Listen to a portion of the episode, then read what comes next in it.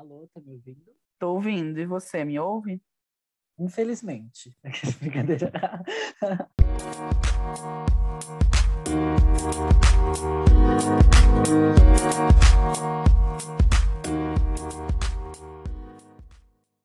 Olá, este é o segundíssimo e nada esperado episódio de Chá de Reality. Meu nome é Reginaldo Tomás e eu estou aqui com o Natan Vieira. Natan, como é que você tá?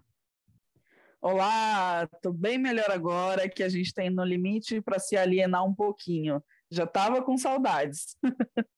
que bom, eu também tava com saudades de um bom reality. Bom, semana passada a gente teve muitas emoções acontecendo no limite, né? Incluindo muita confusão com o storyline do programa. O que, que você achou do episódio no geral?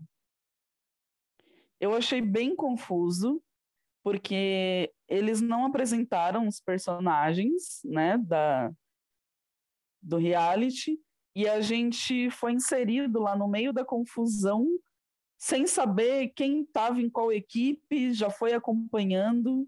Então a edição deixou bastante a desejar nesse sentido. E você achou o quê? É, eu também senti falta da edição, senti falta de um storyline de verdade. É, não sei se eu estou bem acostumado com realities que fazem isso, mas eu senti falta de um VTzinho explicando por que, que aquela pessoa foi escolhida, senti um, falta de um VTzinho explicando da pessoa falar, nossa, eu queria muito voltar para um reality, sabe? E também senti falta de como as equipes foram formadas de fato. Tipo, porque não faz sentido. Eles tiram as vendas e do nada as equipes já estão prontas e você fica moscando no meio do nada, sem saber como que as equipes foram formadas, quem escolheu aquelas equipes e por quê, né? De fato, o No Limite é um, é um reality de resistência e a maneira como você escolhe a equipe determina como que o reality vai andar. Eu até entendo se a produção mesmo escolheu as equipes, mas isso deveria ter sido dito, né? Logo no início, de acordo com condições físicas e habilidades de cada um, o computador do No Limite escolheu esta equipe para ficar junto com tal pessoa, sabe? Não sei você, Sim. tô, tô seguindo um, um pensamento coeso, sim, tá sim. Eu achei exatamente isso que você falou, assim, de falta do VT. E se até no BBB tem um VT explicando cada participante, mesmo que ele já seja super famoso, igual no Camarote, por que, que a gente não teria esses, essas, esses VTs, essas explicações no, no limite? Mesmo que eles já sejam entre muitas aspas, conhecidos. muitas aspas, sub da sub. Não, eu entendo total também. Tipo, eu até pensei pelo lado de ser um programa de apenas uma hora. Mas, gente, editando bem, dá para colocar uns VTzinhos ali. Bom, com certeza. É, agora nós vamos para quem se destacou, né, na nossa visão, em cada parte do programa ou no programa inteiro. Para mim, na equipe Calango, que eu vou chamar de equipe verde, porque entre Calango e Carcará, gente, eu fico perdido. Não sei nem por que escolher esses nomes de ave, mas tudo bem. A equipe, a equipe verde, quem se destacou para mim, que foi uma grande surpresa, foi a Carol Peixinho e a Angélica. A Angélica, nem tanto, porque no episódio passado a gente até tinha falado que ela era uma personalidade polêmica e que ela tinha grandes chances de destaque. Mas a Carol Peixinho, eu realmente não esperava ela se destacou para mim porque ela se mostrou uma pessoa muito combativa, de personalidade forte e barraqueira, sabe? Teve um momento em que eles perderam uma prova e ela ficou lá caçando quem perdeu, quem foi que, que é o culpado da prova, e ela assimilou votos e ela tomou liderança ali em algumas partes da, das dinâmicas. Então, assim, fiquei muito surpreso com a Carol Peixinho. E você, amigo? Eu fiquei muito surpreso com a Angélica, porque ela também tem um senso muito de equipe, assim. É, na primeira prova, eles precisaram trocar, né, algumas pessoas lá para cavar, e ela se dispôs voluntariamente a ficar cavando, ela já estava lá há umas quatro horas, e eu gostei muito de ver isso nela. Tudo bem que no final ela se mostrou uma bela de uma traíra, mas até então eu tinha gostado bastante do senso dela de equipe. É, eu também tinha gostado dessa vibe dela de trabalho em grupo, mesmo ela estando uma merda, né? No, é, tipo, ela ficou ali horas, mas não achou nada. Então, assim, tamo lá, né? É, é, sim. Mas também quem se destacou para mim nessa equipe, a Verde, e vocês que lutem para saber o nome, é, foi o Kaysar. Em meio a tantas brigas do, dessa equipe, o Kaysar ele se mostrou uma pessoa apaziguadora, né? O, o que a galera chama de guru, o cara que, tipo, meu, vamos parar de brigar, não adianta, a gente já perdeu a prova. E isso me chamou atenção, porque ele tem uma personalidade forte, e ali ele não fez esse papel de, ah, eu vou ser o vilão, ou então, ah, vamos brigar mesmo. Ele chegou e falou, meu, ah, não adianta mais. E eu gostei disso, isso foi bem destacado pela edição. Sim, sim, concordo. Outra e pessoa... na Carcará? Não, calma, não terminei a verde ainda, amigo. Eles estavam meio que perdidos. E a Gleice falava, gente, vamos pelo outro lado. E a Angélica tomando, ah, não vamos, não vamos. Isso aqui é um diálogo, Gleice. Ela é um diálogo que você fala sozinha, né, filha? E aí, tipo, eu falei, hum, gostei. Gostei, coloquei um crédito na Gleice e falei, parabéns. Enfim. Você tem algum comentário para fazer em cima da, da Gleice, da Angélica, ou, ou vamos, podemos partir para Carcará? Eu acho que na Calango, que é a verde. é... Vamos dizer cores. o Mahmoud também se destacou, de certa forma, porque ele teve bastante tempo de tela, assim, né? Principalmente no final, que ele viu que o dele estava na reta e aí ele já começou a jogar no sentido BBB da coisa. Já queria manipular, manipular a Gleice, manipular o Kaysar. Eu confesso que eu gostei um pouco disso, achei interessante. Porque é uma estratégia que a gente vai ter que ver ainda mais lá na frente, né? Eles têm que criar alianças dentro da aliança. E o Mahmoud já sacou isso. Deu certo, não deu certo. Mas eu achei que ele se destacou um pouco, assim, nessa parte. Primeiro eliminado, né, bem? Se não tivesse tempo de câmera, ia ser quando? Nossa, que Enfim, mas eu também gostei muito disso no Mamude. É, e eu desejei muito que ele tivesse ficado. Um, porque eu tinha apostado minhas fichas dele no episódio passado, né? Já começou a vergonha aí. É, e dois, porque eu gosto desse processo estrategista, esse processo de você calcular, de você ficar conversando e virando votos, sabe? Eu acho interessante. Uma pena ele não ter ficado. Bom, aí a gente pode passar para a turma do Carcará, que é o Laranja. pode começar os comentários, Mili. Na equipe Carcará, eu achei que a Ariadna passou exatamente por aquilo que a gente falou no primeiro episódio do podcast, hum. que é a falta de preparo, né? Logo no começo, ali na, na primeira prova para subir as dunas, ela já teve muita dificuldade, sabe? Nos primeiros cinco minutos do programa, ela já se mostrou uma espécie de fardo para a equipe dela. Então, eu acho que se eles perceberem isso, ela tá com problemas. E mas eu achei que ela se destacou um pouquinho nesse sentido, assim, é, de ser um, um, um, elo fraco, sabe? Um underdog da equipe. Uhum. É, mas eu acho que quem se destacou pelo motivo oposto foi o Lucas Chumbo. Total. Gente, o reality é a cara dele. Hum. Ele arrasou lá, subindo no coqueiro, catando coco, pulando. Muito maravilhoso. Fazendo eu não fogueira. esperava. Mas ele arrasou. Eu concordo total é, com você. O Lucas Chumbo foi realmente um destaque. É, a gente já tinha apostado nele um pouquinho pelas habilidades aquáticas, mas ele mostrou que não é só na água que ele se dá bem. Ele consegue fazer tudo. Ele consegue escalar, ele consegue correr, ele consegue puxar. Ele é magrelo, mas ele tem uma força muito impressionante. E ele tem um espírito de liderança. Eu gostei muito disso. E ele também tem aquela aquela chama, ele tem um quê de antagonista. Então ele já estava provocando um pouco de briga, um pouco de intriga ali no grupo dele quando o episódio estava terminando.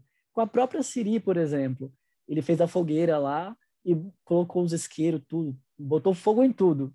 E aí a Siri ficou putíssima, porque, claro, né, acabou o fogo, e aí foi um princípio de treta. Mas aí já podemos ver o que virá, né? Sim, a Iris também foi um destaque, né? Eu até ia falar sobre ela. É uma personalidade forte que eu não lembrava que ela tinha. ela ficou irritada com a Angélica quando eles ganharam a segunda prova, é, ficou irritada, reclamou, chegou no acampamento, reclamou de novo. É, eu acho que vem algum barraco da Iris por aí. Eu também. Eu, sinceramente, não enxerguei nada do que ela falou. Mas, pelo bem do entretenimento, estou apoiando total, colocando todas as minhas fichas em, assim, na sanidade mental de Iris Stefanelli. Tudo pelo entretenimento.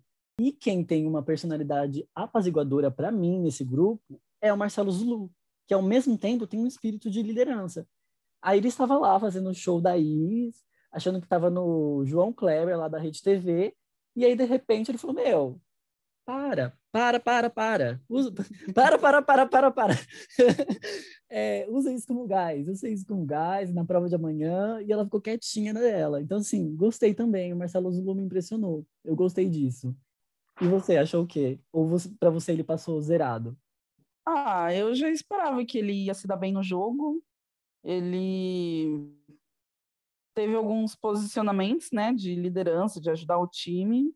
Eu acho que ele vai longe. Minha aposta é que ele, o Chumbo, vão lá para a final, sabe? Porque a, a, equipe não vai eliminar nenhum deles agora, porque uhum. eles são muito valiosos, né, para eles. E você achou o quê? Ou para você ele passou zerado? Ah, eu já esperava que ele ia se dar bem no jogo. Ele teve alguns posicionamentos, né, de liderança, de ajudar o time.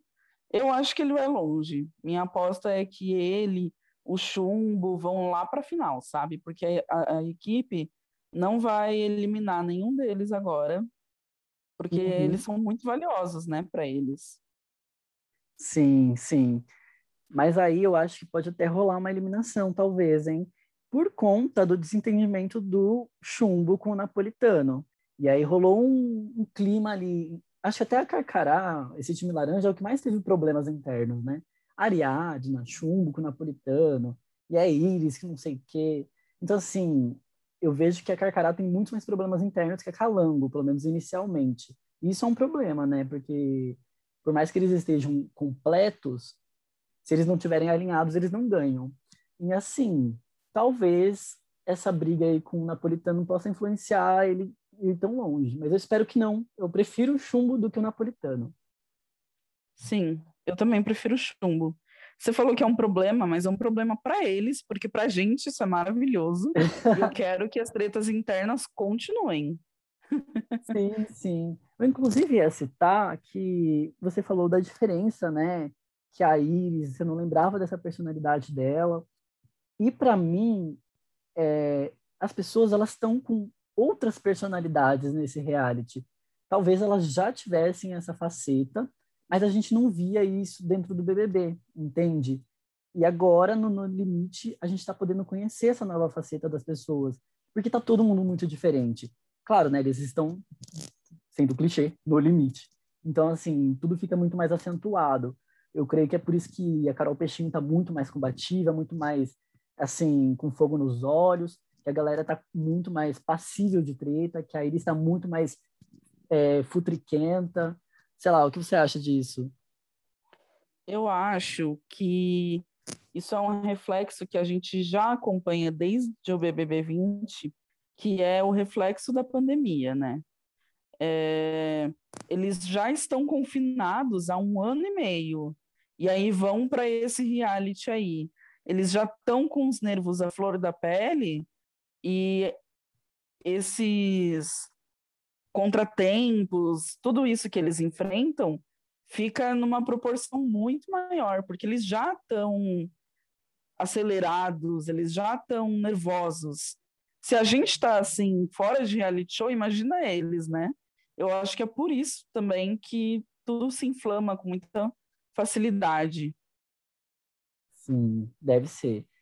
É, e eles também não devem ter apoio psicológico lá, né? Duvido que uma psicóloga vá, sei lá, no raiar da madrugada atender.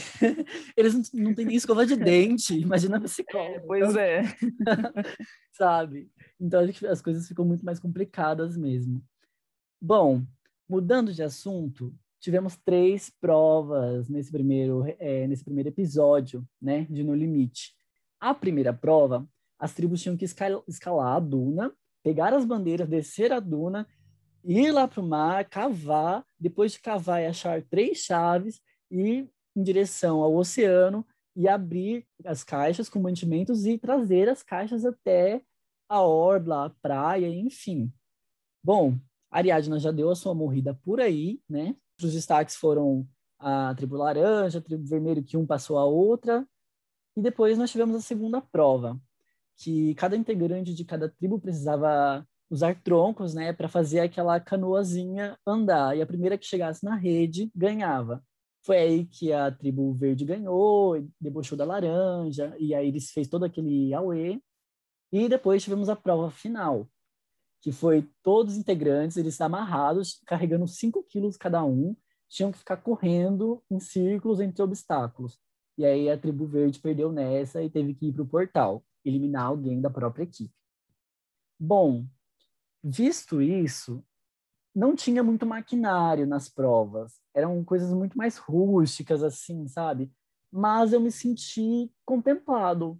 Eu acho que elas eram tão complicadas que eu acabei gostando.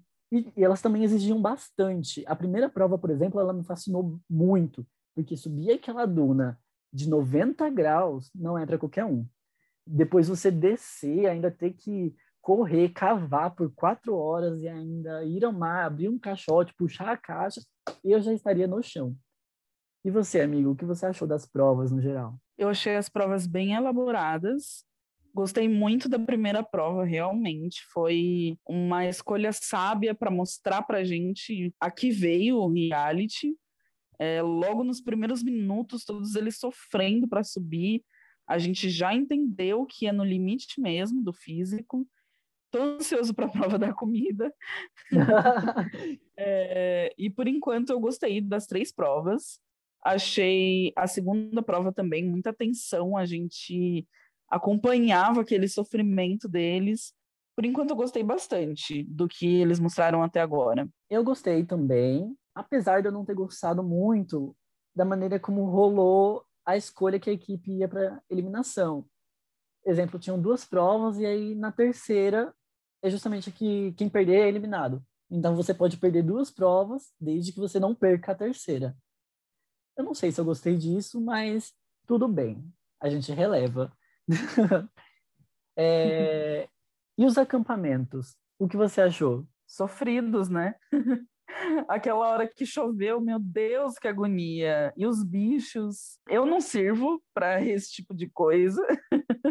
Já assisti com sofrimento, fiquei com pena de, quase fiquei com pena deles.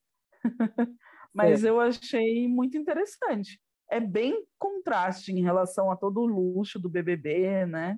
É pior do que a Fazenda, cara. Nossa, é muito pior que a Fazenda. É pior que a. Como é que é o nome? Rossi lá da Fazenda? Enfim, a Baia. Isso. Nossa, é muito mais pesado. E aí eu analisei depois para ver a diferença entre o acampamento VIP e o acampamento, né, que é da Xepa.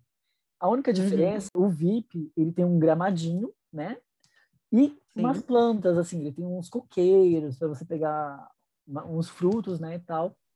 E aí a xepa, você dorme na areia e sem árvores, assim. Então achei bem pesado, assim, pouca diferença, mas para eles que estão ali dormindo, faz toda, né? Imagina, você prefere dormir na areia ou na grama? E também Com certeza. gostei bastante dos perrengues que eles passaram. Por exemplo, o Mahmoud falou que teve que fazer cocô no mato, a outra falou que não tomava banho, a Carol Peixinho ficou grata, gratiluz porque conseguiu uma escova de dente da Amazon. Quer dizer, ops, não corta a marca. Então, assim, eles não escovam o dente, eles não tomam banho, eles não. Eu fiquei chocado com isso, mas eu gostei. É um reality pra VTube, né? A gente já quer a VTube na próxima edição. Ela vai tirar de letra. Enfim, e aí a gente vai para a eliminação da semana. Todos eles foram para o portal, né? Junto com o Bremarx, uhum. que estava lá, assim, morto por dentro, porque não sentia ele vivo, não senti nada vindo do André Marques, parecia que ele estava lendo um teleprompter, então assim, não, não me apeteceu muito ah, o comando dele ali no, na hora da eliminação, mas tá tudo bem. É, eu também achei bem sem personalidade, mas pode ser um pouco de sadismo da minha parte. Mas eu achei tão interessante ver o André Marques sofrendo junto com eles. Tipo, aquele solzão, ele com a mão no olho, sabe? Tentando apresentar a pele vermelha, maior perrengue. Eu gostei disso. Cara, eu gostei que um óculos de sol pra lá, ele. sabe? Sofrendo junto. Sim, eu gostei disso também. Não colocaram uma tenda, não, deram um óculos de sol para ele. Eu entendo que. Não deram um óculos de sol, gente. Agora o Mion. Ainda sou frustrado porque não é o Mion apresentando. Eu também. Amiga, aqui o budget para No Limite deve ser menor, sabe? Aí não deve ter dado para comprar um chili beans. pois é. Enfim, eu gostei muito do cenário onde foi feito o portal, né, desse ano. Uhum. E a gente começa, eu pelo menos acho que o ponto alto da votação dessa semana foi a falsidade da Angélica. Puta que pariu, garota. Ela se comprometeu com o Mahmoud. Gata, eu jurei que ela Sim. ia votar no André, ou sei lá, na Carol, ou no, no Bill, sabe? Que tinha desmerecido as mulheres. Mas não, a gata foi lá e uhum. votou no amigo. Eu tô passado, eu fiquei em choque com isso. Eu também fiquei bem, bem surpreso com esse posicionamento dela. Mas estrategista, né, amores? Vamos ver. eu não. acho que ela só pensou no jogo e tá errada, não tá. Tem mais aqui pensar no jogo mesmo. Vai eliminar o arcrebiano. Aí no próximo episódio precisa carregar uma caixa pesada, bota o arcrebiano para carregar sabe? Ele tem sua utilidade. Então, gostei, Angélica, manteve o arcrebiano. tá defendida, tá perdoada. o pano tá passado, dona Angélica. Bom, pois pro meu lado não está, tá sujíssimo, dona Angélica, tá? Eu estava torcendo por Mamude, você acabou, você está cancelada, vou colocar o seu nome no Serasa. E assim, sem papo, vou dar um follow em todas as redes sociais, vou cancelar todas as viagens para a Suíça não quero mais saber. Enfim. E aí a gente teve outro ponto alto também, que a galera começou a errar o nome do Mahmoud. Enfim, viu até um meme falando, gente, escreve o nome certo, pelo menos. Ah, fiquei muito compadecido, claro, porque, pô, o menino tava ali para ser eliminado, e a galera nem acertava o nome dele. Ai, meu, que triste. E para você, teve mais alguma Ai, eu entendo, eu entendo as pessoas, sabe? Você tá no maior perrengue, sabe? No dia anterior você ficou cinco horas cavando, igual um idiota na praia. No dia seguinte, você ainda tem que votar e tem que lembrar o nome do cara, sabe? eles não têm culpa que, que o nome do Mamute é complicado. Fazer eles o que eles têm culpa. Eles não têm culpa de ser analfabeto, né, amigo? Mas a produção nem para ajudar, né? O André Marques nem para falar, ó, oh, tá errado, refaz. Poxa, micão, micão. Eu culpo a produção. Eu culpo o analfabetismo funcional no Brasil.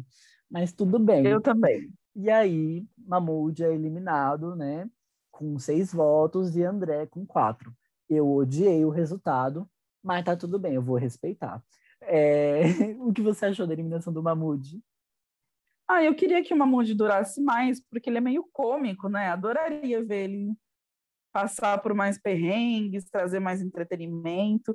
E eu queria muito ver como é que ele ia manipular todo o time dele do jeito que ele estava fazendo. Infelizmente, vamos ter que lidar com a planta do André, né? Mais um episódio. E o Mamute foi embora. Mas fazer o quê? Agora é esperar que a Angélica carregue o entretenimento. Nas costas. Da equipe calando.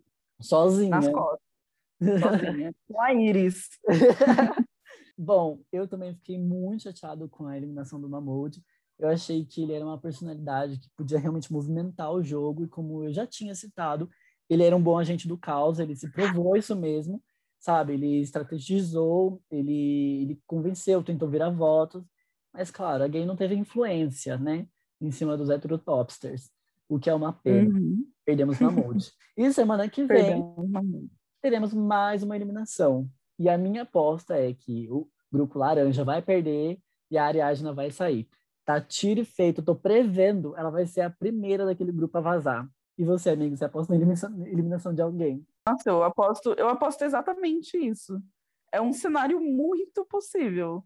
A Ariadna está sendo carregada pela equipe dela, e assim que eles perceberem isso, ela já era. Eles já perceberam, amigo.